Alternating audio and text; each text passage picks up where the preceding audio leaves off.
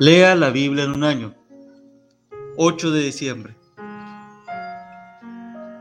Lectura de mañana. Tercera de Juan, capítulo 1. El anciano Agallo, el amado, a quien amo en la verdad. Amado, yo deseo que tú seas prosperado en todas las cosas y que tengas salud, así como prospera tu alma pues mucho me regocijé cuando vinieron los hermanos y dieron testimonio de tu verdad, de cómo andas en la verdad. No tengo yo mayor gozo que este, el oír que mis hijos andan en la verdad. Amado, fielmente te conduces cuando prestas algún servicio a los hermanos, especialmente a los desconocidos, los cuales han dado ante la iglesia testimonio de tu amor y harás bien en encaminarlos como es digno de su servicio a Dios, para que continúen su viaje, porque ellos salieron por amor del nombre de Él, sin aceptar nada de los gentiles. Nosotros, pues, debemos acoger a tales personas para que cooperemos con la verdad. Yo he escrito a la iglesia, pero Diótrefes, al cual le gusta tener el primer lugar entre ellos, no nos recibe. Por esta causa, si yo fuere, recordaré las obras que hace parloteando con palabras malignas contra nosotros. Y no contento con estas cosas, no recibe a los hermanos, y a los que quiere recibirlos se lo prohíbe y los expulsa de la iglesia. Amado, no imites lo malo, sino lo bueno el que hace lo bueno es de Dios, pero el que hace lo malo no ha visto a Dios. Todos dan testimonio de Demetrio, y aún la verdad misma, y también nosotros damos testimonio, y vosotros sabéis que nuestro testimonio es verdadero. Yo tenía muchas cosas que escribirte, pero no quiero escribírtelas con tinta y pluma, porque espero verte en breve y hablaremos cara a cara. La paz sea contigo. Los amigos te saludan. Saluda tú a los amigos y cada uno en particular. Lectura de noche. Daniel capítulo 8, Daniel capítulo 9, Daniel capítulo 10. En el año tercero del reinado del rey Belsasar, me apareció una visión a mí, Daniel, después de aquella que me había aparecido antes. Vi en visión, y cuando la vi, yo estaba en Susa, que es la capital del reino en la provincia de Elam. Vi, pues, en visión, estando junto al río Ulay, alcé los ojos y miré, y he aquí un carnero que estaba delante del río, y tenía dos cuernos, y aunque los cuernos eran altos, uno era más alto que el otro, y el más alto creció después. Vi que el carnero hería con los cuernos al poniente, al norte y al sur, y que ninguna bestia podía parar delante de él, ni había quien escapase de su poder, y hacía conforme a su voluntad, y se engrandecía. Mientras yo consideraba esto, He aquí un macho cabrío venía del lado del poniente sobre la faz de toda la tierra, sin tocar tierra, y aquel macho cabrío tenía un cuerno notable entre sus ojos, y vino hasta el carnero de dos cuernos, que yo había visto en la ribera del río, y corrió contra él con la furia de su fuerza. Y lo vi que llegó junto al carnero, y se levantó contra él y lo hirió, y le quebró sus dos cuernos y el carnero no tenía fuerzas para pararse delante de él. Lo derribó, por tanto, en tierra y lo pisoteó, y no hubo quien librase al carnero de su poder. Y el macho cabrío se engrandeció sobremanera, pero estando en su mayor fuerza, aquel gran cuerno fue quebrado, y en su lugar salieron otros cuatro cuernos notables hacia los cuatro vientos del cielo y de uno de ellos salió un cuerno pequeño que creció mucho al sur y al oriente y hacia la tierra gloriosa. Y se engrandeció hasta el ejército del cielo, y parte del ejército y de las estrellas echó por tierra y las pisoteó. Aún se engrandeció contra el príncipe de los ejércitos, y por él fue quitado el continuo sacrificio, y el lugar de su santuario fue echado por tierra y a causa de la prevaricación le fue entregado el ejército junto con el continuo sacrificio, y echó por tierra la verdad, e hizo cuanto quiso, y prosperó. Entonces oí a un santo que hablaba, y otro de los santos preguntó a aquel que hablaba, ¿hasta cuándo durará la visión del continuo sacrificio y la, y la prevaricación asoladora, entregando el santuario y el ejército para ser pisoteados? Y él dijo, hasta dos mil trescientas tardes y mañanas. Luego el santuario será purificado.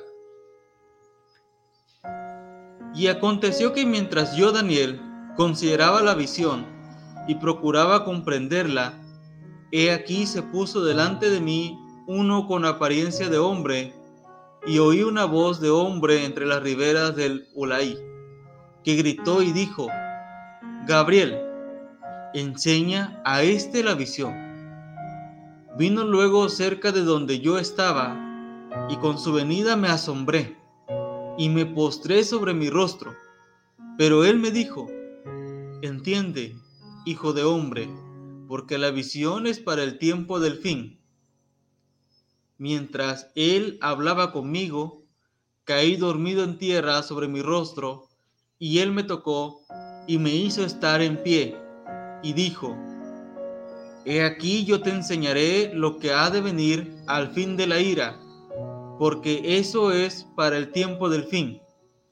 En cuanto al carnero que viste, que tenía dos cuernos, estos son los reyes de Media y de Persia el macho cabrío es el rey de Grecia, y el cuerno grande que tenía entre sus ojos es el rey primero.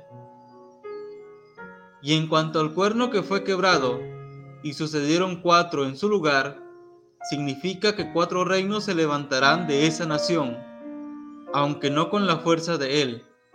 Y al fin del reinado de estos, cuando los transgresores lleguen al colmo, se levantará un rey altivo de rostro y entendido en enigmas, y su poder se fortalecerá, mas no con fuerza propia, y causará grandes ruinas y prosperará y hará arbitrariamente, y destruirá a los fuertes y al pueblo de los santos.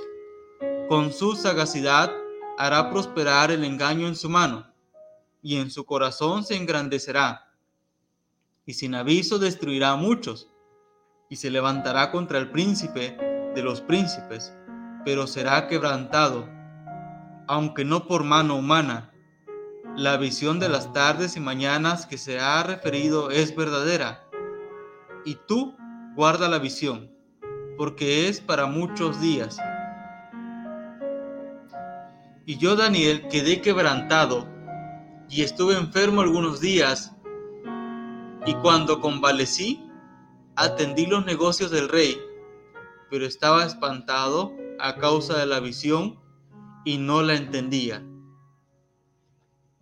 Daniel capítulo 9 En el año primero de Darío, hijo de Asuero, de la nación de los Medos, que vino a ser rey sobre el reino de los Caldeos, en el año primero de su reinado, yo Daniel miré atentamente en los libros el número de los años de que habló Jehová al profeta Jeremías, que habían de cumplirse las desolaciones de Jerusalén en setenta años. Y volví mi rostro a Dios el Señor, buscándole en oración y ruego, en ayuno, silicio y ceniza. Y oré a Jehová mi Dios e hice confesión diciendo, Ahora, Señor, Dios grande, digno de ser temido, que guardas el pacto y la misericordia con los que te aman y guardan tus mandamientos, hemos pecado, hemos cometido iniquidad, hemos hecho impíamente y hemos sido rebeldes, y nos hemos apartado de tus mandamientos y de tus ordenanzas. No hemos obedecido a tus siervos los profetas, que en tu nombre hablaron a nuestros reyes, a nuestros príncipes, a nuestros padres y a todo el pueblo de la tierra. Tuya es, Señor, la justicia y nuestra la confusión de rostro, como en el día de hoy lleva todo hombre de Judá, los moradores de Jerusalén y todo Israel, los de cerca y los de lejos, en todas las tierras, a donde los has echado a causa de su rebelión, con que se rebelaron contra ti. Oh Jehová, nuestra es la confusión de rostro de nuestros reyes, de nuestros príncipes y de nuestros padres, porque contra ti pecamos.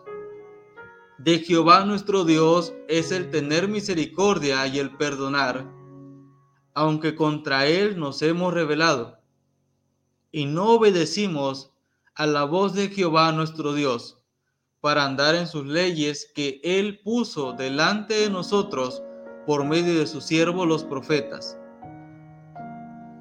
Todo Israel traspasó tu ley apartándose para no obedecer tu voz, por lo cual ha caído sobre nosotros la maldición y el juramento que está escrito en la ley de Moisés, siervo de Dios, porque contra él pecamos, y él ha cumplido la palabra que habló contra nosotros y contra nuestros jefes que nos gobernaron, trayendo sobre nosotros tan grande mal, pues nunca fue hecho debajo del cielo nada semejante a lo que se ha hecho contra Jerusalén. Conforme está escrito en la ley de Moisés, todo este mal vino sobre nosotros, y no hemos implorado el favor de Jehová nuestro Dios, para convertirnos de nuestras maldades y entender tu verdad. Por tanto, Jehová veló sobre el mal y lo trajo sobre nosotros, porque justo es Jehová nuestro Dios en todas sus obras que ha hecho porque no obedecimos a su voz. Ahora pues, Señor Dios nuestro, que sacaste tu pueblo de la tierra de Egipto con mano poderosa y te hiciste renombre cual lo tienes hoy, hemos pecado, hemos hecho impíamente, oh Señor, conforme a todos tus actos de justicia. Apártese ahora tu ira y tu furor de sobre tu ciudad Jerusalén, tu santo monte porque a causa de nuestros pecados y por la maldad de nuestros padres, Jerusalén y tu pueblo son el oprobio de todos en derredor nuestro. Ahora pues, Dios nuestro, oye la oración de tu siervo y sus ruegos, y haz que tu rostro resplandezca sobre tu santuario asolado. Por amor del Señor, inclina, oh Dios mío, tu oído y oye, abre tus ojos y mira nuestras desolaciones y la ciudad sobre la cual es invocado tu nombre, porque no elevamos nuestros ruegos ante ti confiados en nuestras justicias, sino en tus muchas misericordias. Oye, Señor, oh Señor, perdona, presta oído, Señor, y hazlo. No tardes por amor de ti mismo, Dios mío, porque tu nombre es invocado sobre tu ciudad y sobre tu pueblo. Aún estaba hablando y orando y confesando mi pecado y el pecado de mi pueblo Israel, y derramaba mi ruego delante de Jehová mi Dios por el monte santo de mi Dios. Aún estaba hablando en oración, cuando el varón Gabriel, a quien había visto en la visión al principio, volando con presteza, vino a mí como a la hora del sacrificio de la tarde y me hizo entender y habló conmigo diciendo, Daniel, ahora he salido para darte sabiduría y entendimiento. Al principio de tus ruegos fue dada la orden, y yo he venido para enseñártela, porque tú eres muy amado. Entiende, pues, la orden y entiende la visión. Setenta semanas están determinadas sobre tu pueblo y sobre tu santa ciudad para terminar la prevaricación y poner fin al pecado y expiar la iniquidad para traer la justicia perdurable y sellar la visión y la profecía, y ungir al santo de los santos, sabe, pues, y entiende que desde la salida de la orden para restaurar y edificar a Jerusalén hasta el Mesías príncipe, habrá siete semanas y sesenta y dos semanas se volverá a edificar la plaza y el muro en tiempos angustiosos. Y después de las sesenta y dos semanas se quitará la vida al Mesías, mas no por sí. Y el pueblo de un príncipe que ha de venir destruirá la ciudad y el santuario, y su fin será con inundación. Y hasta el fin de la guerra durarán las devastaciones y por otra semana confirmará el pacto con muchos. A la mitad de la semana hará cesar el sacrificio y la ofrenda. Después con la muchedumbre de las abominaciones vendrá el desolador, hasta que venga la consumación, y lo que está determinado se derrame sobre el desolador. Daniel capítulo 10 en el año tercero de Ciro, rey de Persia, fue revelada palabra a Daniel, llamado Belsasar. Y la palabra era verdadera, y el conflicto grande. Pero él comprendió la palabra y tuvo inteligencia en la visión. En aquellos días yo, Daniel, estuve afligido por espacio de tres semanas. No comí manjar delicado, ni entró en mi boca carne ni vino ni me ungí con ungüento, hasta que se cumplieron las tres semanas. Y el día 24 del mes primero estaba yo a la orilla del gran río y de Kel. Y alcé mis ojos y miré, y he aquí un varón vestido de lino y ceñido sus lomos de oro de ufaz. Su cuerpo era como de berilo, y su rostro parecía un relámpago, y sus ojos como antorchas de fuego y sus brazos y sus pies como de color de bronce bruñido, y el sonido de sus palabras como el estruendo de una multitud. Y solo yo, Daniel, vi aquella visión, y no la vieron los hombres que estaban conmigo, sino que se apoderó de ellos un gran temor, y huyeron y se escondieron. Quedé pues yo solo, y vi esta gran visión y no quedó fuerza en mí. Antes mi fuerza se cambió en desfallecimiento y no tuve vigor alguno. Pero oí el sonido de sus palabras y al oír el sonido de sus palabras caí sobre mi rostro en un profundo sueño, con mi rostro en tierra. Y he aquí una mano me tocó e hizo que me pusiese sobre mis rodillas y sobre las palmas de mis manos, y me dijo, Daniel, varón muy amado, está atento a las palabras que te hablaré y ponte en pie, porque a ti he sido enviado ahora. Mientras hablaba esto conmigo, me puse en pie temblando.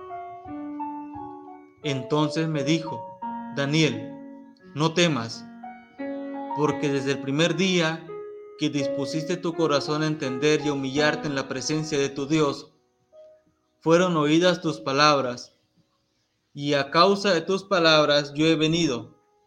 Mas el príncipe del reino de Persia se me opuso durante veintiún días, pero he aquí Miguel, uno de los principales príncipes, vino para ayudarme, y quedé allí con los reyes de Persia. He venido para hacerte saber lo que ha de venir a tu pueblo en los postreros días porque la visión es para esos días. Mientras me decía estas palabras, estaba yo con los ojos puestos en tierra y enmudecido. Pero he aquí, uno con semejanza de hijo de hombre tocó mis labios. Entonces abrí mi boca y hablé y dije al que estaba delante de mí, Señor mío, con la visión me ha sobrevenido dolores y no me queda fuerza. ¿Cómo, pues, podrá el siervo de mi Señor hablar con mi Señor? Porque al instante me faltó la fuerza y no me quedó aliento. Y aquel que tenía semejanza de hombre me tocó otra vez y me fortaleció y me dijo, muy amado, no temas, la paz sea contigo, esfuérzate y aliéntate. Y mientras él me hablaba, recobré las fuerzas y dije, hable mi Señor, porque me haces fortalecido. Él me dijo, ¿sabes por qué he venido a ti? Pues ahora tengo que volver para pelear contra el príncipe de Persia, y al terminar con él, el príncipe de Grecia vendrá, pero yo te declararé lo que está escrito en el libro de la verdad. Y ninguno me ayuda contra ellos, sino Miguel, vuestro príncipe.